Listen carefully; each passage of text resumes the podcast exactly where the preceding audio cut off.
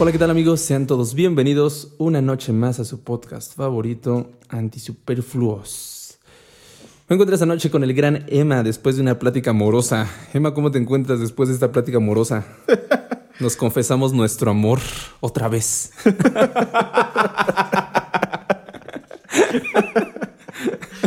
Así es. Este, muy bien, amigo. Muy bien. Liberado después de habernos platicado nuestro amor otra vez. sí, no nos Es reconfortante. Es reconfortante decirnos que nos amamos. Pero muy bien, amigo. ¿Tú qué tal? Bien, Emma. Todo relax, todo relax. Eh, pues toca libro. Y el día de hoy vamos a analizar a el gran Kafka. Que la neta Kafka es bien vergas. He leído solo tres cosas de Kafka. Pero, y lo leí, la, neta nunca había leído a Kafka hasta este año fue que lo leí. Mi chingada metamorfosis, el proceso y este, Carta al Padre.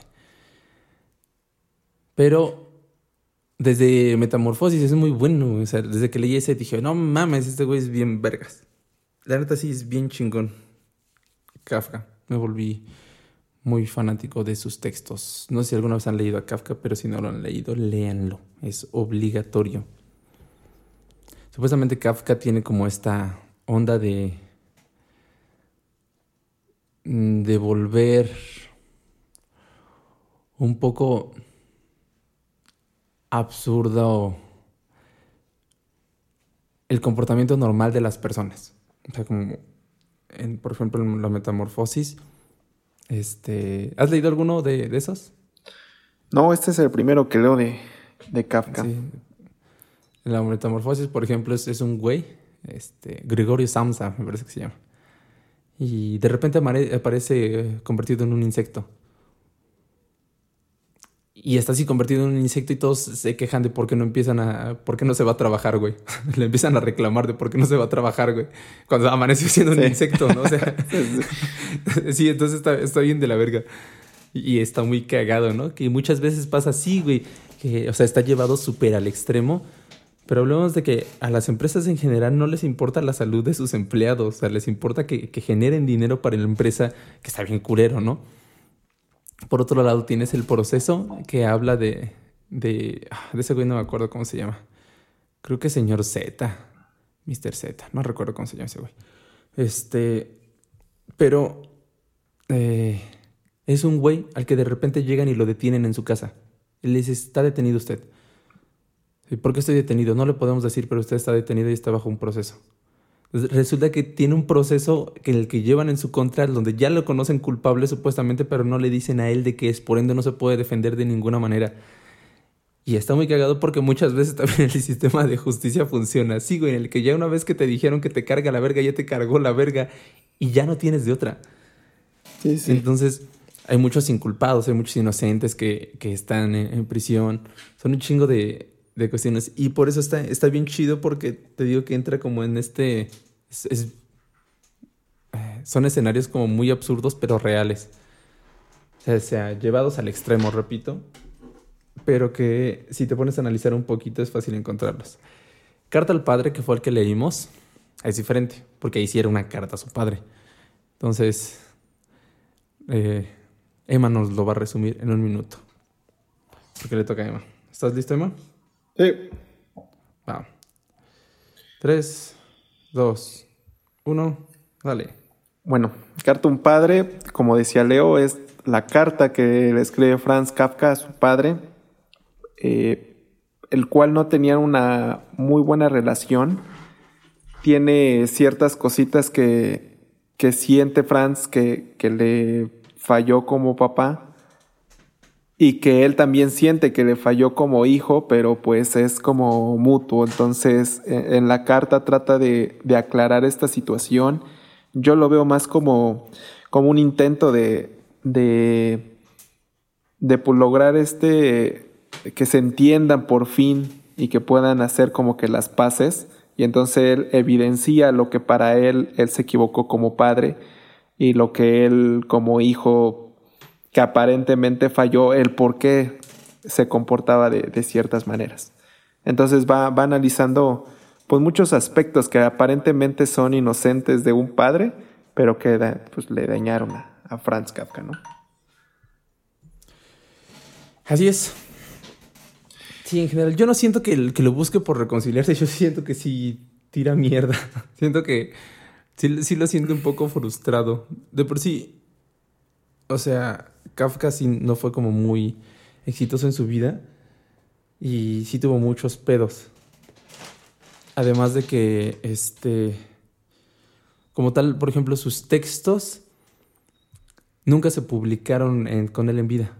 Un amigo suyo los publicó. O sea, de, de, cagada, eh, este amigo tenía acceso a los textos y Kafka le dijo que, que nunca los publicara, por favor.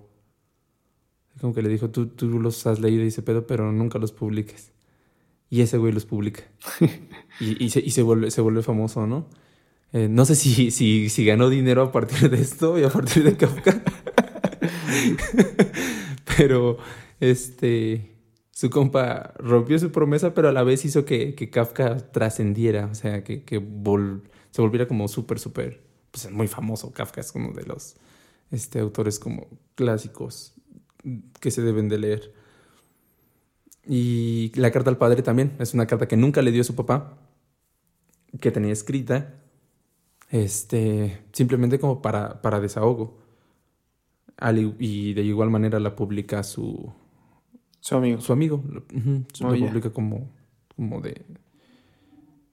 Pues no sé por qué, la neta sí es una carta bastante personal. Y donde sí se le notan los traumas. Sí. Al Kafka, la neta, ¿a poco no? ¿Ves que es lo, lo, interesante? Lo que yo te. Lo que yo comentaba al inicio. De que, de que aparentemente el padre de Kafka, sin ser un mal padre en, en el papel, porque podríamos pensar en, en malos padres como que son violentos o que son alcohólicos o que este eh, ridiculizan y pensamos en el extremo, ¿no? De ridiculizar el extremo a su hijo, de que, de que, de que sufra como de, no sé, como, como, como de cosas que en verdad, cuando pensamos en traumatizar, pensamos en cosas un poquito más extremas de lo que hizo el padre de Kafka, ¿no?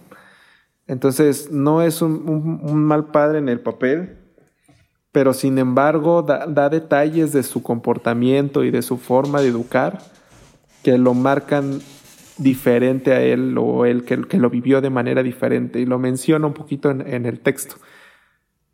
hay una parte donde dice, si tu hijo hubiera sido de X y Y formas más parecidas a la de su padre, su educación hubiera sido ejemplar, porque hubiera sido este, eh, mucho, bueno, que hubiera funcionado bien su, forma de educar.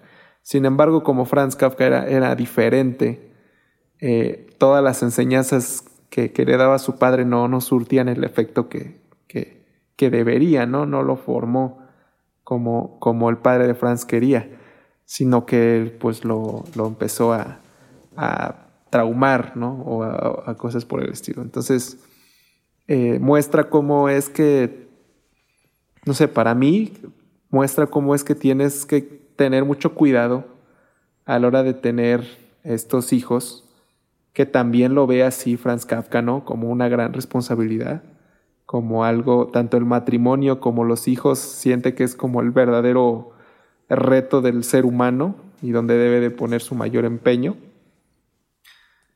Y más que nada por eso, porque si la educación es demasiado personal, no es algo muy genérico, no es algo que... Eh, eh, hay, hay, muchos, no sé si a ti te ha tocado, ¿no? Pero hay, hay, muchos padres que dicen, es que nadie te enseña a ser padre, ¿no?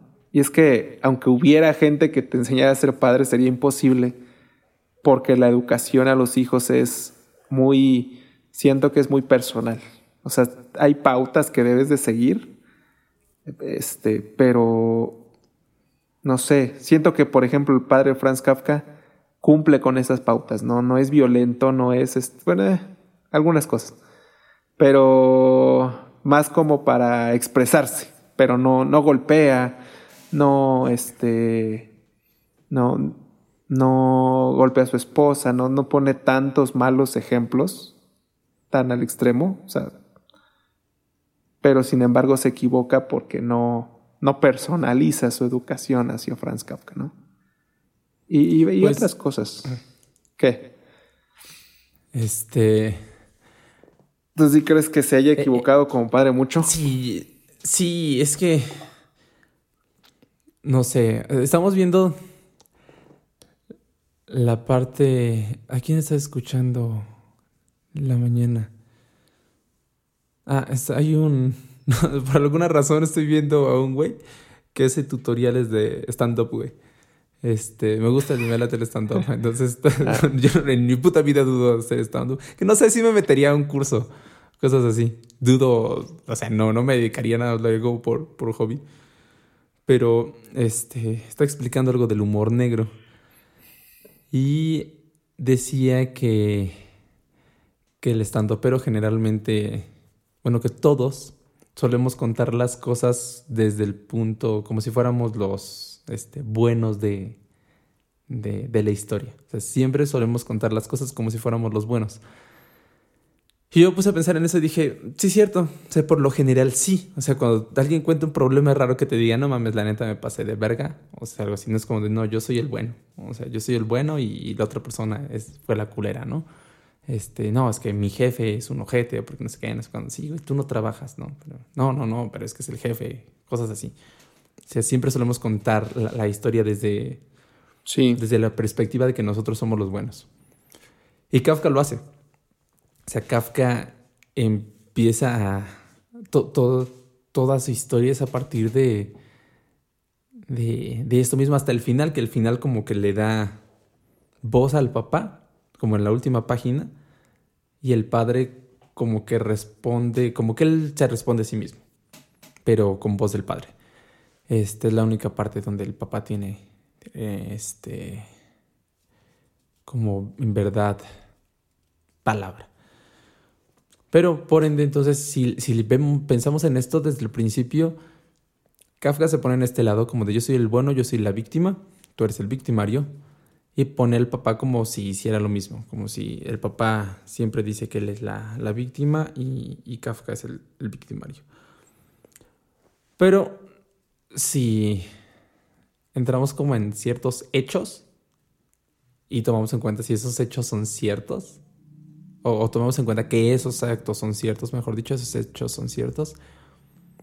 Hay una parte en donde le dice que lo iba a matar, no recuerdo qué hizo, dijo que lo iba a matar.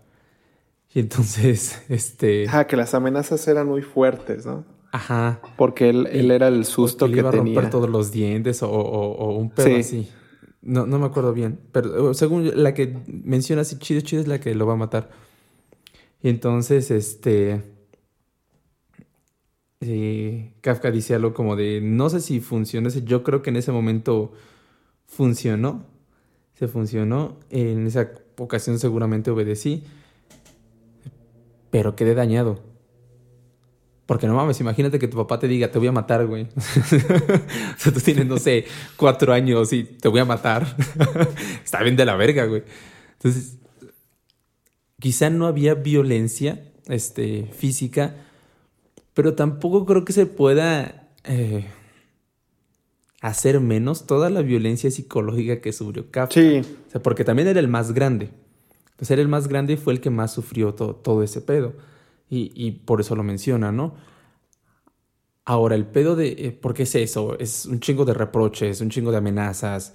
el hecho de que lo hiciera menos en, en cada momento, o sea, porque lo hacía menos, su opinión no valía, eh, enfrente de sus amigos o cada que, que él opinaba sobre algo que a él le gustaba, su papá hacía menos eso que él este, admiraba o, esa persona que, él, por la cual él sentía respeto, cosas así.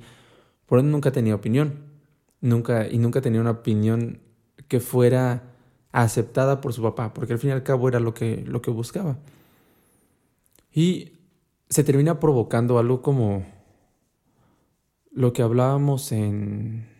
Ah, creo que fue uno de los primeros podcasts. Bueno, los primeros capítulos. No me acuerdo qué pinche capítulo fue. Pero hablamos del efecto Pigmalión, ¿no? Efecto Pigmalión es este efecto que nosotros necesitamos tener como una coincidencia entre lo que nosotros creemos de nosotros mismos y de lo que la gente cree en nosotros mismos. Entonces muchas veces se hace como tal un efecto, lo hace un doctor llamado Pigmalión, que no recuerdo el nombre, pero ese es su apellido, este, en el cual a varias personas llegan a, una, eh, llegan unos supuestos doctores a una escuela y hacen un supuesto test de inteligencia y entonces seleccionan, no sé, a 10 alumnos. Estoy cambiando partes del experimento, pero la, la, el núcleo del experimento es el mismo. Y le dan, le dicen a la, a la maestra, mire, estos son superdotados, no sé, 10 alumnos. Y entonces la maestra se queda con esa información y después de, no sé, seis meses, llegan los investigadores y resulta que los que tienen mejores calificaciones son aquellos niños que calificaron en el examen, entre comillas, como superdotados. Después llegan y le dicen a la maestra, no, lo siento, nos equivocamos. Estos no eran, eran estos. Y cambian a los 10 alumnos, ¿no? Los 10 alumnos que supuestamente antes eran los superdotados bajan de calificaciones y los, este, los nuevos superdotados suben de calificaciones. Entonces, la gente se preguntaba, ¿no? Como de, ¿esto significa que lo que piensen de nosotros influye en nosotros solo por el hecho de pensarlo? Y no. Lo que pasaba es que la maestra al tener esa información le prestaba más atención a aquellos niños que eran, más, eh, que eran entre comillas, superdotados, lo que provocaba que los niños se esforzaran más y que aprendieran mejor porque este porque estaban siendo mejor atendidos por la maestra. Y eso pasa con todos los niños y todas las personas, principalmente con los niños porque de niños no tenemos como una identidad. Entonces, si todo el tiempo te están diciendo, eres un pendejo, eres un pendejo, eres un pendejo, te vas a caer, te vas a caer porque eres un inútil o lo que sea, lo que sea, llega un punto en el que tú como tal, al estar formando esta idea sobre ti mismo, dices, ok, afuera dicen que soy un pendejo. Y me tropiezo cada ratito, significa que soy un pendejo. Entonces empiezas, para que no haya esta disonancia en lo que yo creo, de que yo creo que soy inteligente, pero afuera todos me perciben como un pendejo, significa que probablemente yo me equivoque, entonces soy un pendejo. Entonces se genera este, este, eh,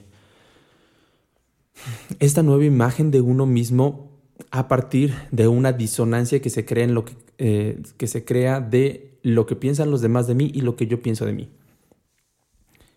Si te pones a pensar en eso, pues a Kafka no lo... Eh, tiene esta disonancia todo el tiempo. Bueno, en un principio, hasta que llega un punto en el que acepta lo que su papá dice. que, básicamente es un inútil. Y que no, no, no sirve para nada, no sirve para el matrimonio, las personas no lo quieren. Entonces, termina absorbiendo ese mismo, eh, este, este, esta idea que el padre le implanta y por ende termina con mucha inseguridad que no le permite hacer nada. Y que se derivan toda una serie de conflictos a partir de esa misma inseguridad. Su falta de, habilidad social, su falta de, de, posibilidades para tener una pareja estable, su falta de posibilidades para tener un trabajo mejor, todo ese tipo de cosas, aunado al otro hecho de, de este de también su complexión, ¿no? Que no era como tampoco muy este no, no era como grande ni nada, era delgado, todo, entonces se sigue sintiendo débil, se sigue sintiendo inútil porque su padre le hace creer que él es el débil y el inútil y el padre es este el fuerte y el que siempre tiene la razón. Por eso te digo que no creo que podamos hacer como menos el, problema o, este, este abuso psicológico. Sí. Sí, yo, yo mm, como que quería excluir esta parte extremista de un mal padre, por ejemplo, en el yo mencionaba en los padres violentos, ¿no? Por ejemplo, un padre alcohólico violento no tiene ninguna ningún objetivo aparente con su violencia ni con su alcoholismo. Es, es un mal padre, pero porque es de origen una mala persona. Bueno, lo hace una mala persona el hecho de que eh, sea alcohólico, no se sepa controlar y sea violento, porque no solo es con él, probablemente es con su esposa. Mientras que en este caso, eh, el padre cree que está haciendo un buen trabajo educando a sus hijos. Entonces, dentro del papel, él está aparentemente haciendo lo necesario para educarlos bien y que lo menciona, ¿no? Como al inicio de la carta que dice, si yo te preguntara si, si te equivocaste algo por el estilo, ¿no? Dirías que eh, eh, siempre, bueno, en, palabras del padre, que él a lo mejor diría que hizo todo por sus hijos, que él nunca les negó eh, el camino, que tuvieron el apoyo de él y que no sé cuánta madre, ¿no? para que se dedicaran a lo que quisieran y todo. Alguna vez también lo hablábamos en otro podcast. ¿Qué padre te diría que está haciendo un mal trabajo? Sí, no, pero hay, hay, no sé, es que hay padres que ni siquiera, por ejemplo, los padres que no, no ven a sus hijos, que los abandonan, que... Pero, ah, pero eh, un chingo de veces se justifican los culeros. O sea, el, ah, claro. está bien cabrón como todo ese pedo porque, no sé, Aquí en México está siempre ese pedo de que, ay, como madre damos todo por nuestros hijos. No, es que yo, yo me sacrifiqué todo por mis hijos y así me lo agradecen. Y que todos, todos y todas te dicen eso. O sea, no, no, hay padre y no hay madre que te diga, no, no, no, la neta, yo sí la cagué. Y lo mismo, o sea, hay padres que se van, es que era lo mejor para él, yo qué le podía ofrecer. Porque hasta en eso se justifican, abandonas a tu hijo y aún así te justificas, güey. La neta, creo que es uno de los pedos principales que tenemos, que está tan idealizada la figura, tanto paternal como maternal, y más la maternal en México, ¿eh? porque una madre no puede hacer algo malo por sus hijos, que se termina ignorando. Neta que la mayoría de los papás la cagan. O sea, hay, a mí siempre, ya sabes, me gustaba mucho Doctor House. Y este, Doctor House tiene una, tenía una frase que decía, es que como padre siempre le vas a cagar algo así. Y yo creo que es cierto, o sea, inevitablemente la terminas cagando. de cualquier manera, la terminas cagando. Simplemente hay padres que la cagan más que otros, yo creo. Pero no lo aceptan. La, neta no, no, lo aceptan. Hay un chingo de cosas que, que todos los padres hacen, todos. Y todos, es que hice lo mejor que pude.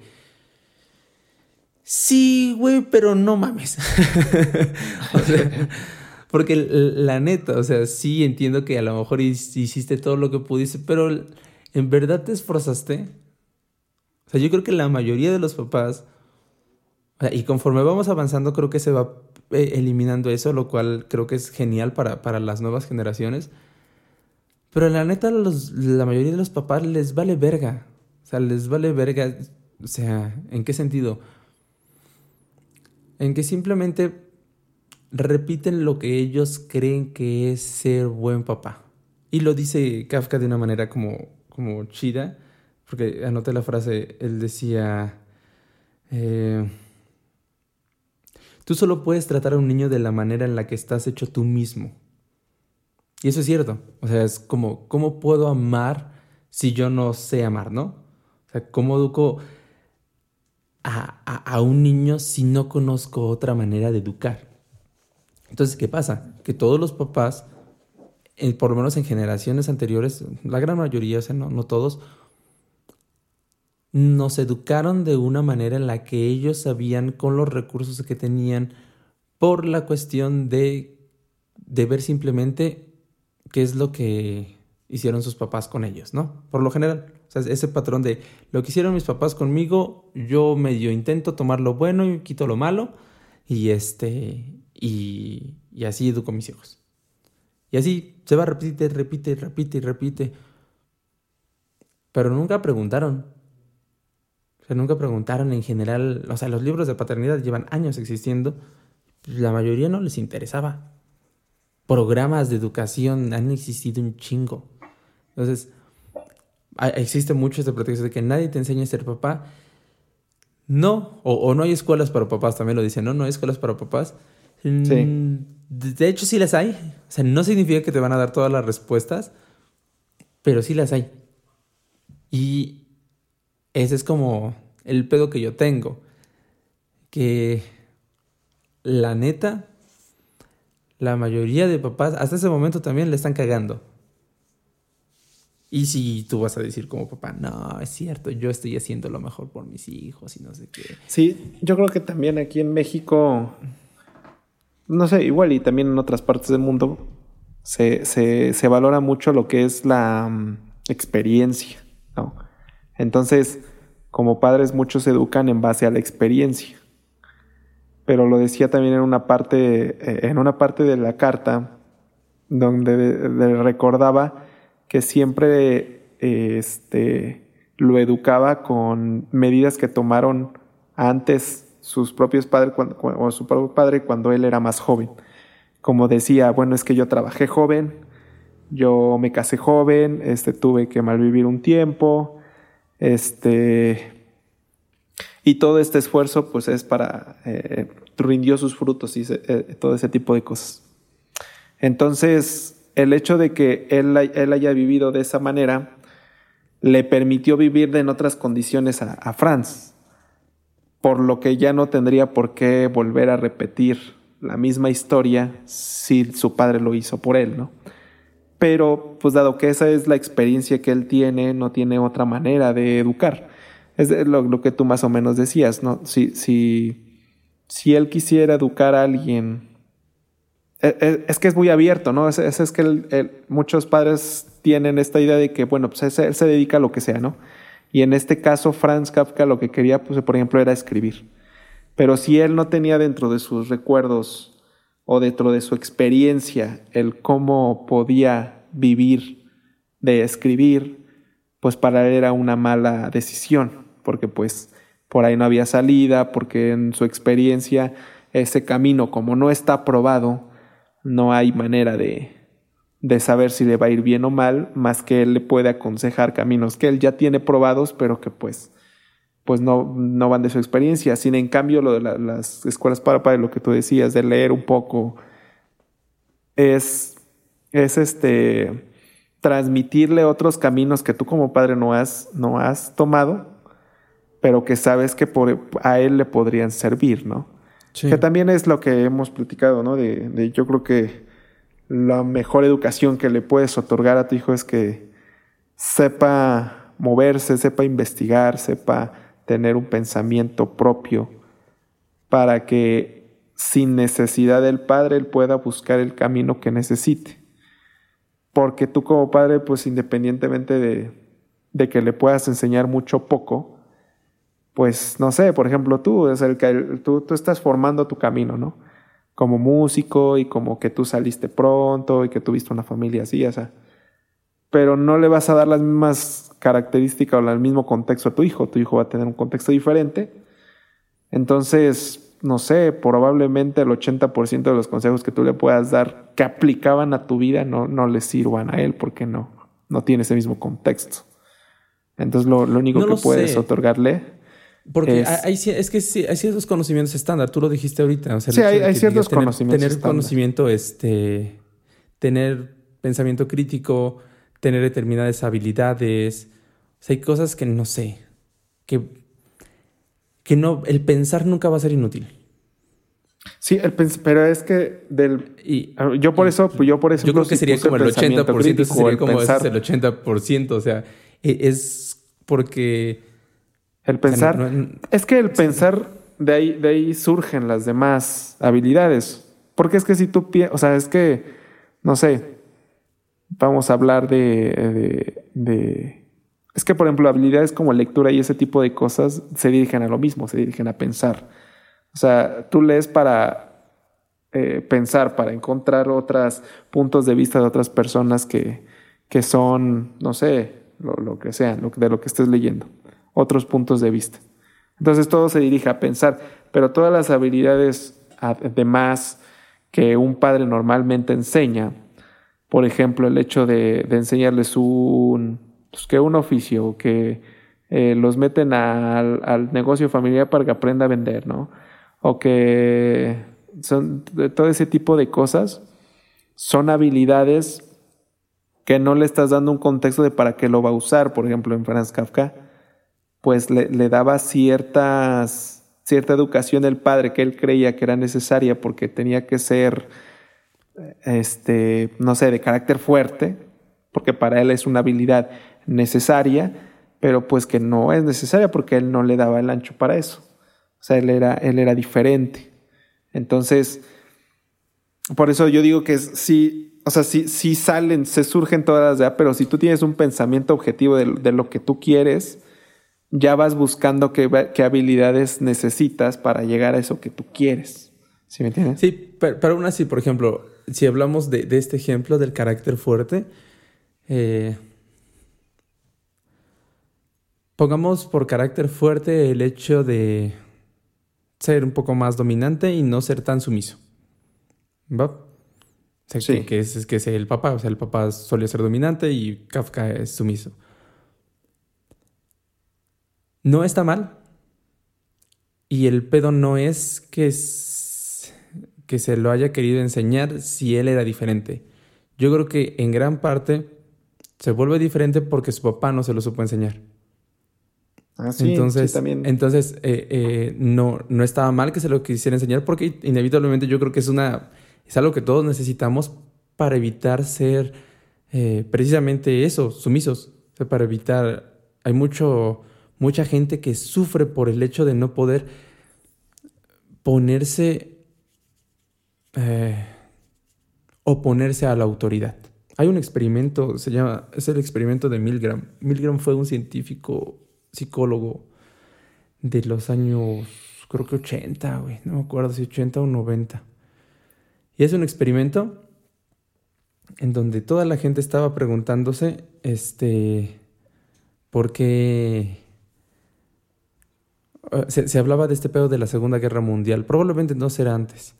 No sé, ahorita checamos la fecha. Este, de la Segunda Guerra Mundial, por qué la gente obedecía a a las órdenes, o sea, ¿por qué había hecho tanto daño? Y la gente empieza a decir, es que estaba siguiendo órdenes, es que yo estaba siguiendo órdenes. O sea, ¿por qué matas a tanto? Pues que yo estaba siguiendo órdenes. ¿Por qué hiciste jabón a judíos? Yo estaba siguiendo órdenes. O sea, es como todo, todo, todo, todo, estaba siguiendo órdenes. Y entonces Milgram se pregunta como de, ¿en verdad respetamos tanto la autoridad?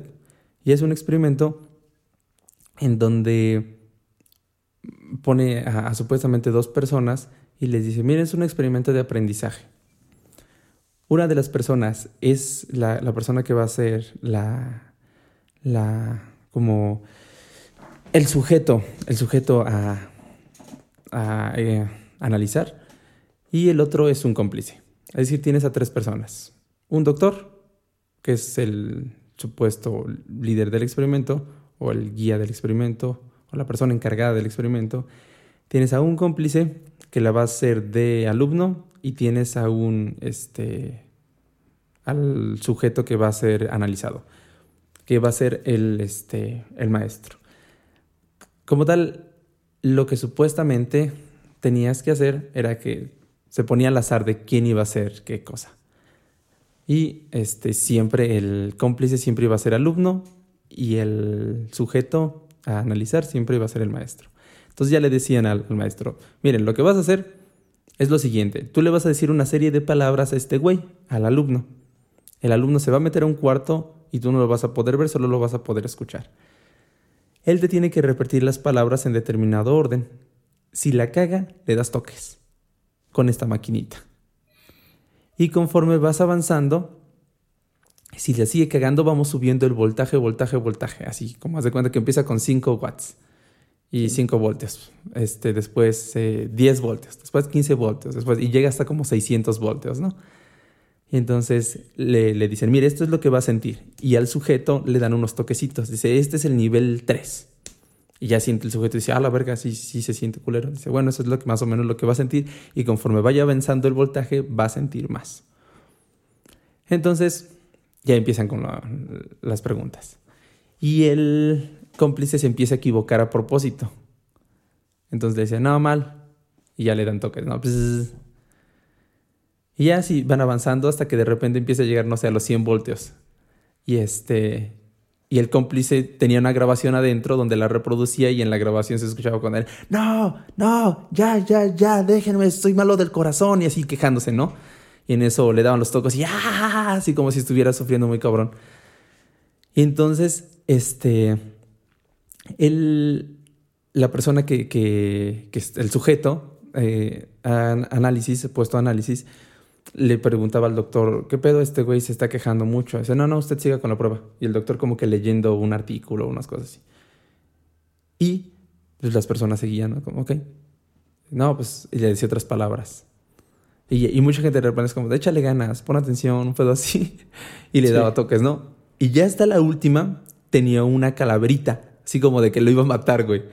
Este, la última, la de 600 voltios. Y este, y entonces, pero supuestamente la persona dejaba reaccionar como cuatro antes, cuatro o cinco antes de llegar a ese. Y este, empezaba el, el, la persona, ah, el sujeto, como leía las palabras y dice, es que ya no me responde. Tenemos que revisarlo. Y el doctor, así fingiendo que leía, no, usted continúe. Si no responde significa que está mal y dele toques. Ya la persona le daba toques, ¿no? Chiste que los resultados, si no me equivoco, arrojaban que no recuerdo si el 60 o el 70% de las personas terminaba el experimento. Es decir, el 60%, supongamos que es la cifra menor, mataba a una persona por seguir órdenes. Por órdenes. Ajá, a ese nivel la, la, comunidad americana, porque fue un, un, experimento en Estados Unidos, terminó como súper indignada por ese experimento, por los resultados, porque decían que había sido falso y que la madre, pero el, resultado, el experimento se replicó varias veces y en todos los lugares tenía cifras similares. Es decir, que generalmente todos estamos dispuestos, to todos mataríamos a una persona. Ah, el 60%. El 60% mataríamos a una persona por seguir órdenes. Y ahora, todos van a decir, porque todos solemos decir esto como, nah, yo no lo haría. Ajá, güey. Sí, claro. ¿Cuándo fue la última vez que te pusiste el brinco con la autoridad?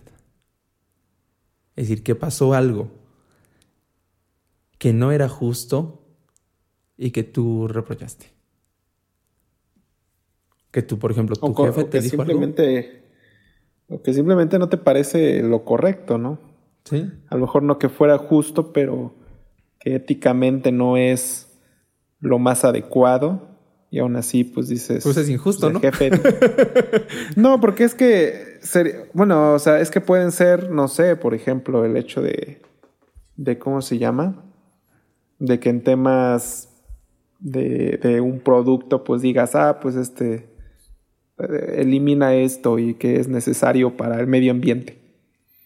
Pero pues métele otra cosa porque pues, no hay varo. Y pues no lo haces porque pues es parte de tu trabajo. No, no, sé si me doy. O sea, no está siendo injusto como con alguien, pero no es éticamente correcto porque es, es este. Estás en. O sea, yo creo que principalmente que también dejan evidencia que traicionarías hasta tus propios.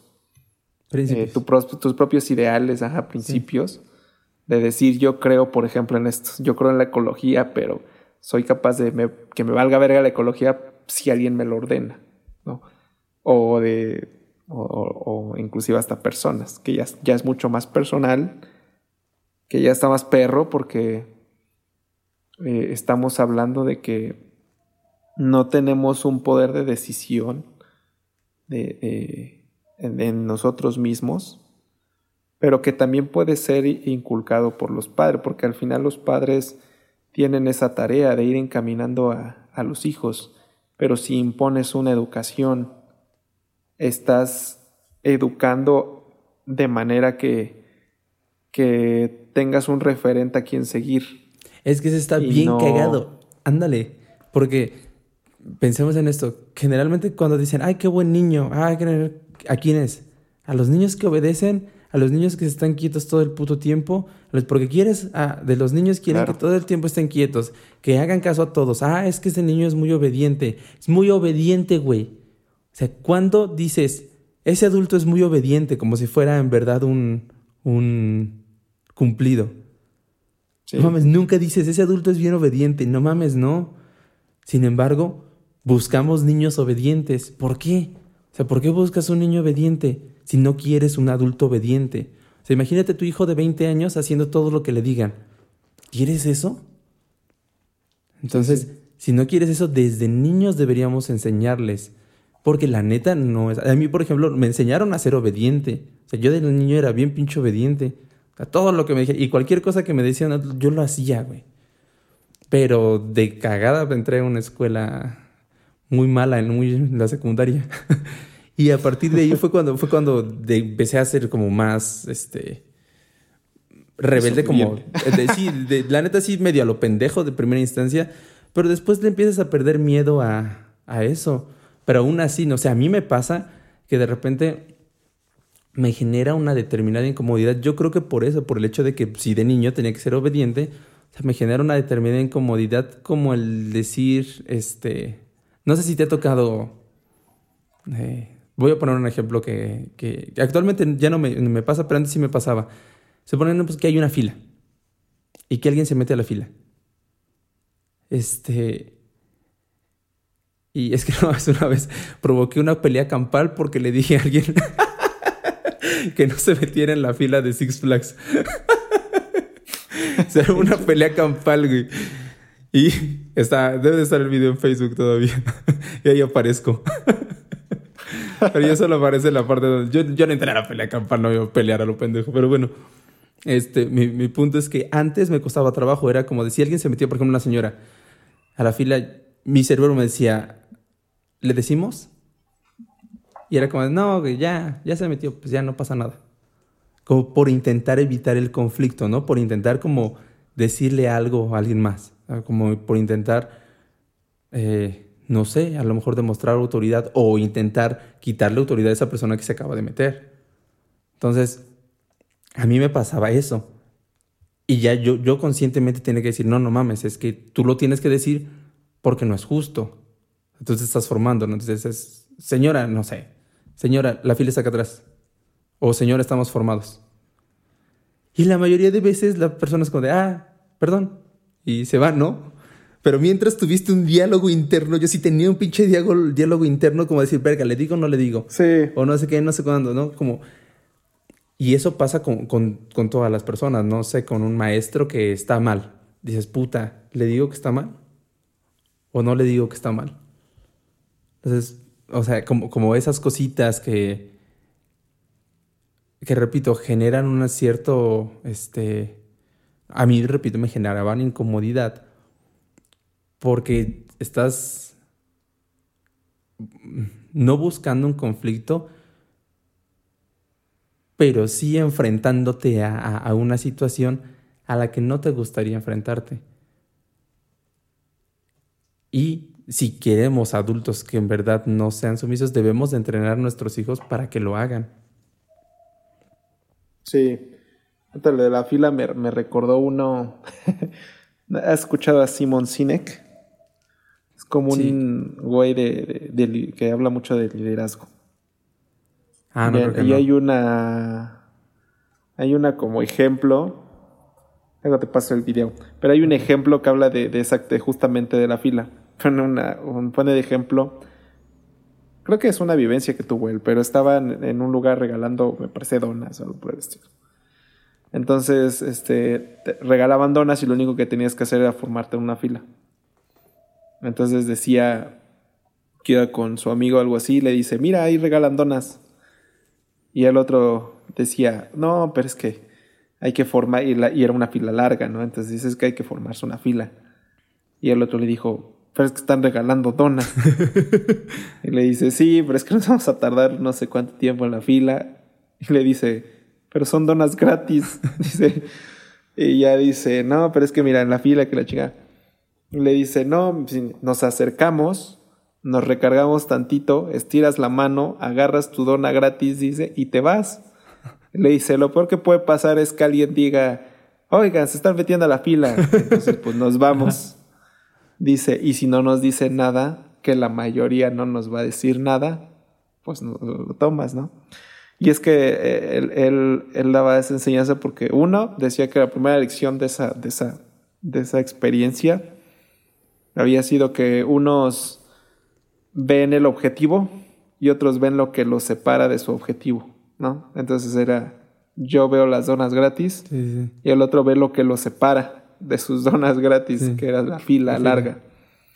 Y, dice que la otra dice que era que la gente está pues acostumbrada a, obedecer esas reglas, pero cuando alguien es capaz de, de romper el orden establecido y buscar su objetivo, difícilmente alguien le va a poner un pero. Dice, porque ese alguien está logrando su objetivo. No me está afectando a mí porque al final va, yo, yo voy a obtener mis donas gratis porque estoy formado en la fila pero dice que normalmente la gente no se metería en el camino de otro que está cumpliendo su objetivo. Entonces dice que por eso es, vaya, como es, como que es parte del, de para él del liderazgo, ¿no? De tener esa persona que se arriesgue, de que los demás se sientan identificados y lo sigan, ¿no? Que al final pues es parte de su obediencia, de, de liderazgo, pero necesitas este rebelde, ¿no? Sí. Y que es una manera. Poco ético, pero sí. Siento. sí, digo, tiene sus. Su, obviamente en la fila. Digo, está hecha para mantener un orden y que no se vuelva un desmadre. Sí, porque si todos hicieran eso, se volvería un desmadre así bien culero. Sí, estás claro. que no se vuelva un desmadre porque los demás sí están dispuestos a cumplir las reglas. Claro. Necesitas, necesitas esta parte de, de personas pero lo que tú dices, o sea, el hecho de, educarlos en base a que sean obedientes a todo, que, que y, empezando por ti, hacen que cuando crezcan y necesiten este, salir del núcleo familiar, una de dos, o sigan buscando en ti ese referente de que les diga qué hacer, o que lo busquen en otra parte, ¿no? Que lo busquen en un jefe, o que lo busquen en una pareja, o que lo busquen algún otro lado de, alguien que le tenga que decir qué hacer. Y pues eso está también, no sé, le da muchas incertidumbres en sus decisiones, que también le pasa a Kafka, ¿no? Se, siente, se siente indeciso en muchas, en muchas situaciones, o siente que elige mal, o cosas por el estilo, ¿no? Y que, y que sin embargo, no sé, no le das esa libertad, lo, lo que decíamos al inicio, por más que tú le digas, que, que es libre de decidir, eh, el hecho de, de, de, inculcarlo, darle consejos de, otro tipo de qué hacer, pues ya no le estás permitiendo decidir libremente, ¿no? Que te digo que es más o menos lo que te... Eh, sí te comenté, ¿no? De la canción de, de, Meaning of Life, de, de, Offspring. Que es más o menos lo que dice, o sea, eh, el hecho de que alguien te inculque su, su método de vida, por más que no te diga que tienes que hacer tal o cual cosa, el que te dé su significado de la vida y lo que le funciona a él, ya te hace entrar en dudas a ti, ¿no? Porque tienes un camino probado y el tuyo que es, que, que, es nuevo, que es lo que tú quieres hacer. Pero pues el hecho de que alguien te diga, mira, haz esto porque esto funciona y esto aquí y acá, ya, ya te mete cierta incertidumbre. ¿Y qué es lo que hace el padre? Bueno, muchos padres, ¿no?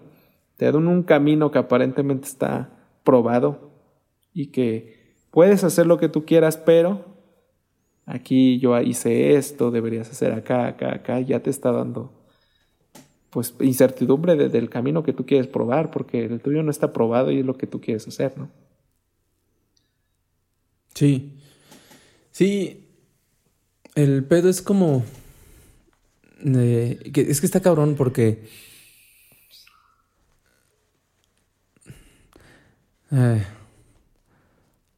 no sé, muchas veces damos consejos que funcionarían para este para generalmente todas las personas, no sé, un consejo que yo suelo dar mucho es cágala.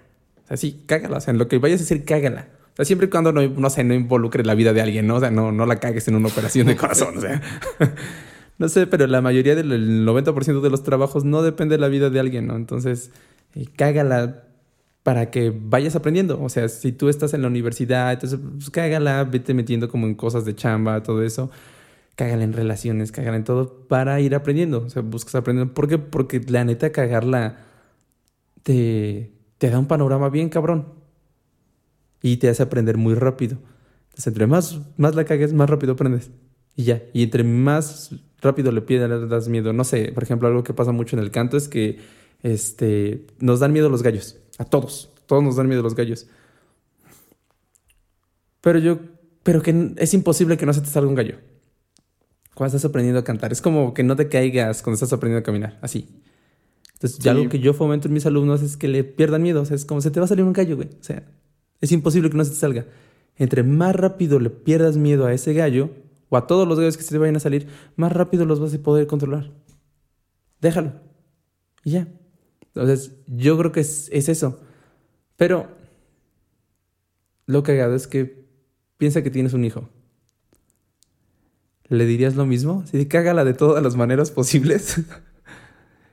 como que no quieres que la cague, ¿no? O sea, como que no quieres ahorrarle ese, proceso. Ese es el problema. Ese es el proceso. Entonces quieres ahorrarle ese proceso para que él no cometa los mismos errores que tú cometiste. Aunque tú sabes que por esos errores que tú cometiste, tú piensas de, esa manera en la que tú piensas. Si no lo hubieras cagado de todas esas maneras, no serías la persona que eres en ese momento. Entonces tú al quererle ahorrar todas esas cosas a tus hijos, también estás evitando que, crezca de manera, este, de manera consciente y, de, una manera como propia y mejor, con, mayor sabiduría. No sé, cuando yo me independicé, este, yo tuve como broncas con, mis papás. Y llegó un punto en el que tuve que hablar así con ellos, con los dos. Dije, ok, miren, ustedes ya están grandes. Y, perdona, la palabra no les suelo hablar con mis a mis papás con groserías. Pero ya la cagaron en su vida. Ustedes ya cometieron sus errores. Y no importa lo que la gente les dijo, pero ya, ya la cagaron. Yo necesito cagarla. Yo necesito cometer mis errores para poder aprender si yo no cometo mis errores en lo que yo quiero cometer errores, yo no puedo crecer. Y lo único que yo, les dije es como, y esa fue como medioñera, la neta sí fue como contra ellos. Les dije, confíen en la manera en que me educaron. Y pues no me iban a decir que no, güey. Sí. y me dijeron, sí. Dije, entonces confíen en que voy a cometer buenos errores. O sea, yo, yo lo digo, yo lo dije así como hijo. Pero no soy padre, güey. Y estoy seguro que, para mis papás fue de como de puta, ¿no? O sea, ¿cómo? O sea, si, si yo te quiero ayudar, yo, yo que soy tu padre, te quiero ayudar, o, tu madre, para que no, no sufras. Pero esa, esa ayuda generalmente nos perjudica más. Y de cierta manera, no sé, el padre de Kafka creo que buscaba eso. O sea, al final buscaba que Kafka fuera como él. Porque era la manera en la que él sabía, es, él se hubiera educado bien a una persona como él. Entonces, por eso actuaba de esa manera. Sí. Yo también apliqué la tuya, así, las mismas palabras, literalmente. No, es... Sí, las dije, les dije dos, tres veces. Eso de, de, decir, pues es que es, en parte es cierto, ¿no? Pues es que sí, creo que también en, parte es este el miedo que tienen los padres muchas veces. Porque, no sé, es como, no sé, es como cuando este, un, un normalmente los infieles son los que más están al pendiente de las infidelidades de los demás pero porque ellos saben cómo son. Entonces, tienen miedo a que les hagan exactamente lo mismo, ¿no? Eh, me pasaba también, por ejemplo, eh, el, papá de mi mamá era, pues era mujeriegón, ¿no? Entonces, al ser mujeriegón y, y le daba muchos consejos a mi mamá de, evitar ciertos hombres y que no estuviera ahí, que una vez eh, este, no le gustaba que, anduviera en coches eh, con el novio, cosas por el estilo, ¿no? O en, lugares muy oscuros y cosas así. Porque pues no, ahí ya se iba a dar así. Y, es como de, posiblemente los dice porque él se comportaba de esa manera. porque él así agarraba a las chicas y se las llevaba en el carro y se las llevaba a lugares así, o sea. Entonces, como sabes cómo se comporta, no quieres que, que los demás se comporten de la misma manera, pero eh, en parte, a lo mejor inconscientemente, estás tratando de evitar algo que tú mismo inculcaste, ¿no? Entonces, como de, no sé, este chico se parece mucho a mí, ya sé que la va a cagar en este sentido y pues ya le quieres este, ir corrigiendo cosas que no te pudiste corregir a ti, y pero que ya inculcaste, o sea, ya, ya lo educaste así. Entonces, a veces yo siento que a veces sí también les da miedo eso, ¿no? O, o, o, contrario, o sea, el hecho de que se comporte como su madre a lo mejor. Y el padre es como de, mmm, no me gusta eso de la mamá y ya salió el hijo igual y entonces yo quiero corregir al hijo, pero pues es exactamente lo mismo. Ya, ya es educado de esa manera. Pero pues también tienen miedo de la forma en que educaron también ellos mismos, ¿no? Sí, porque el pedo aquí es, es algo que menciona Kafka también, ¿no? Dice, tú te quejabas de, de, la manera en la que cuando alguien comía culero en la mesa y decías, ah, qué asco, ¿no? Este, o qué cerdito le decía algo así, ¿no? ¿Qué, cerdo eres? Pero tú comías así como te quejabas. Entonces habla bastante de, de este pedo de, del ejemplo. O sea, de cómo muchas veces los papás, o todos, como tal cuando intentamos enseñar algo, principalmente de comportamiento, a lo mejor queremos corregir, como tú mencionas, algo que nosotros sabemos que nosotros tenemos mal. Pero como nosotros lo tenemos en nuestro comportamiento, es más fácil que nos imiten. Es decir, si tú eres, este, no sé, yo recuerdo, por ejemplo, mi papá siempre se quejaba de mi impuntualidad. Tú sabes que siempre fui muy impuntual. Este, siempre se quejaba de mi impuntualidad. Y hasta que yo en algún momento, muchas veces, no sé si te acuerdas que mi papá pues, daba clase en la primaria, bueno, si te acuerdas, güey. Pero mi papá daba clase en la primaria donde, yo, donde yo iba. Y muchas veces llegábamos tarde a la primaria, güey. Y nos metía mi papá porque era maestro de ahí. Entonces llegamos, no sé, 8 o 10, güey. Y ya habían cerrado la reja, pero como mi papá era maestro, pues nos dejaban pasar. Y mi papá se quejaba mucho de, mi impuntualidad. Yo le decía, pero tú de niño nos llevabas tarde. o sea, ¿cómo, chingada quieres que sea puntual si no me lo inculcaste? o sea, llegué tarde por tu culpa.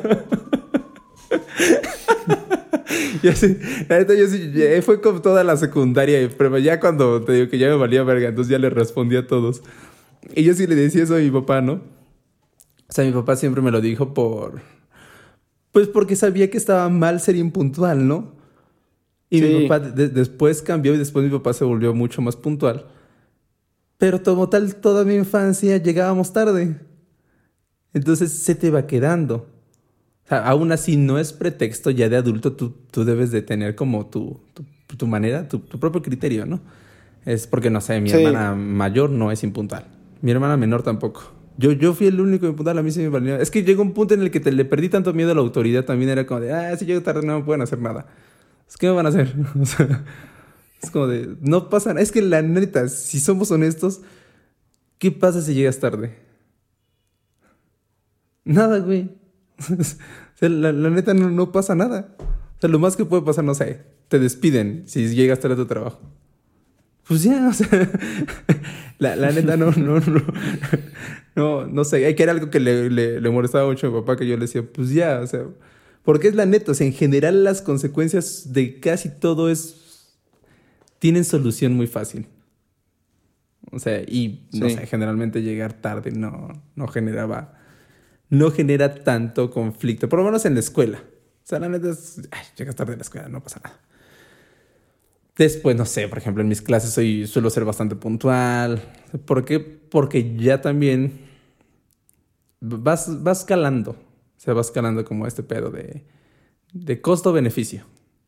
O sea, ¿qué, pierdo si llego tarde? ¿Qué gano si, si llego temprano? Entonces llega un punto en el que ves que es mucho mejor llegar temprano, sí es mucho mejor llegar temprano. Si no es mucho mejor llegar temprano, pues entonces no, no importa. Pero regreso a este pedo del ejemplo, ¿no? El, punto era el ejemplo.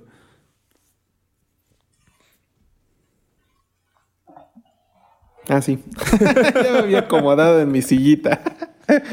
Pensé que ibas a decir otra No. Pero sí. Este.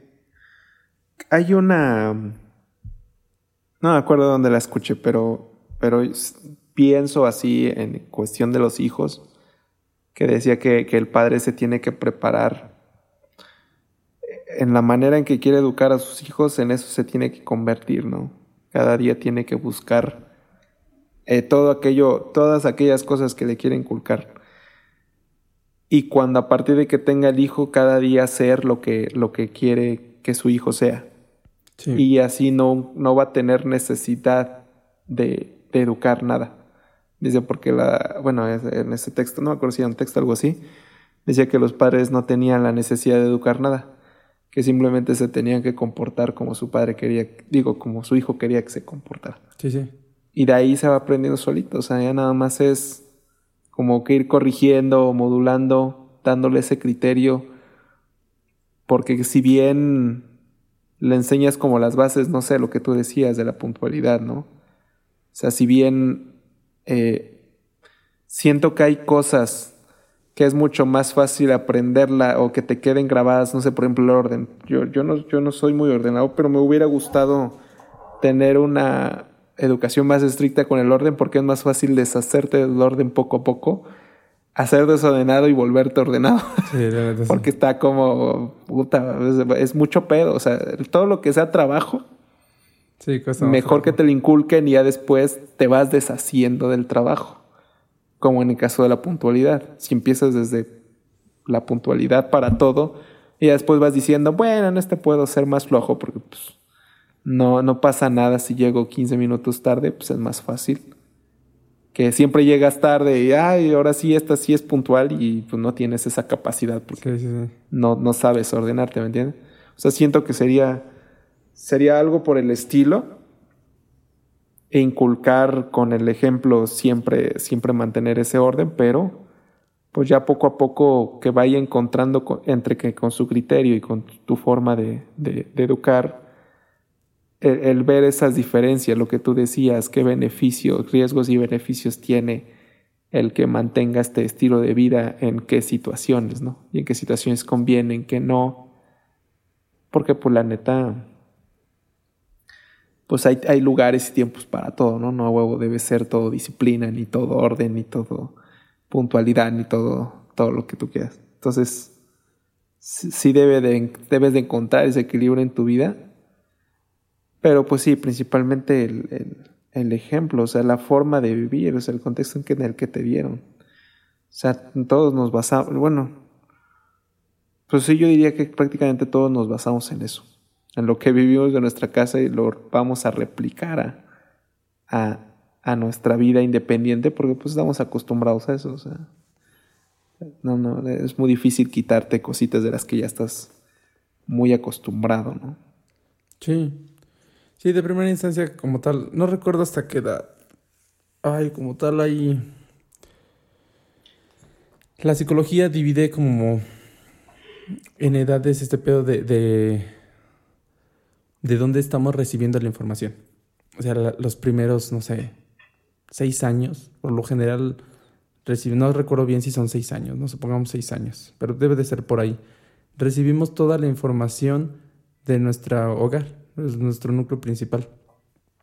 Sí. El cómo comportarnos, el si decimos groserías, el, las actividades que hacemos, porque, porque es nuestro núcleo principal y por ende convivimos de esa manera. Ya después empecé, empecé a extender hacia amigos, hacia maestros, hacia todas las personas externas a la familia que, con las que convivimos. Y a partir de eso también empezamos a, a replicar actitudes que vemos, ¿no? Por eso es que de repente, no sé, una familia que no dice groserías, de repente llega su hijo y dice una grosería y dice, ¿qué pedo? ¿Dónde lo aprendiste, no? Bueno, no dice qué pedo, sino significa que sí dicen groserías. Ahora, pendejo, ¿de dónde aprendiste esa madre? E-, esa chingadera.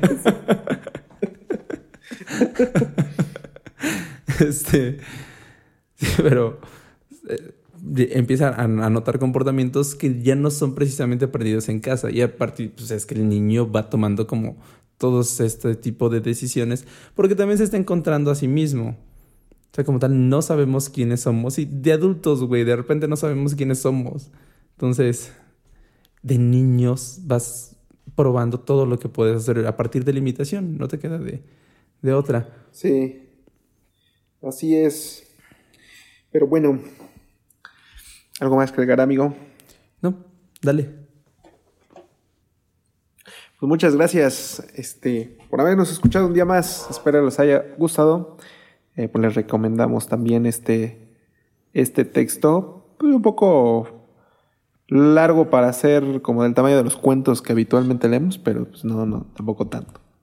Este es una bonita carta como para como siento.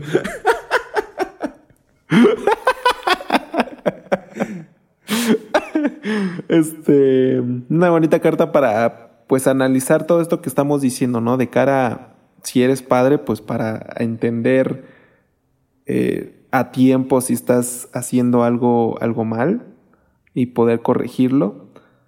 A los hijos para también entender un poco el comportamiento de sus padres y si no tienes hijos, pues de cara al futuro, ¿no? Yo creo que estamos, como tú lo decías al inicio, en una, en una generación donde nos importa más, creo, la educación. También, por ende, muchos ya no quieren tener hijos, como que lo ven como este proyecto más, ya más complicado, no, ya no lo ven tan a la ligera como, como era visto un poco antes. Entonces, porque si antes se pasaban de ocho hijos a la chingada como si fueran fáciles. Entonces era, era, ya se ve de manera diferente. Pero pues vaya, es una carta que, que, deja más en cuenta que todos los, todas las acciones que nosotros tomemos como padres tienen su repercusión en los hijos, ¿no? Aunque parezcan inocentes, ¿no? pequeñas o que no tienen mucho, mucha repercusión, sí, sí la tienen seguramente. Entonces, ojalá les, les, les haya gustado el texto, les haya gustado el episodio. Recuerden que nos pueden mandar eh, sus opiniones o sugerencias al correo antisuperfluos.gmail.com o a la página de Facebook en alguna publicación o un mensaje. Eh, no olviden seguirnos tanto en Spotify como en Facebook para que se enteren de los nuevos episodios que vamos subiendo. Y pues les deseamos un excelente inicio de semana. Así es. Les agradecemos que nos escuchen les mandamos un abrazo a cada uno de ustedes y nos vemos el día miércoles.